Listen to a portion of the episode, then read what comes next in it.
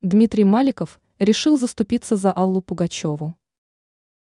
После резкого отъезда знаменитой певицы из России многие деятели шоу-бизнеса успели негативно высказаться о Примадоне.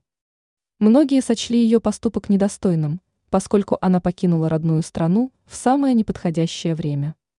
Однако коллега Аллы Пугачевой, Дмитрий Маликов, неожиданно решил заступиться за знаменитость.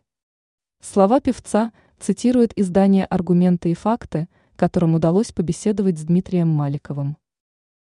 Как певец заступился за Примадонну. Дмитрий Маликов считает, что Алла Пугачева не говорила каких-то компрометирующих слов, в которых могла бы подчеркиваться ненависть к России и ее гражданам.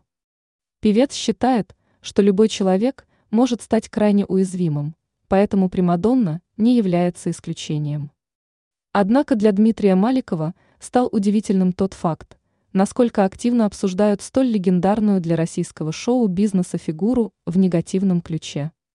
Он полагал, что реакция соотечественников Аллы Пугачевой будет мягче.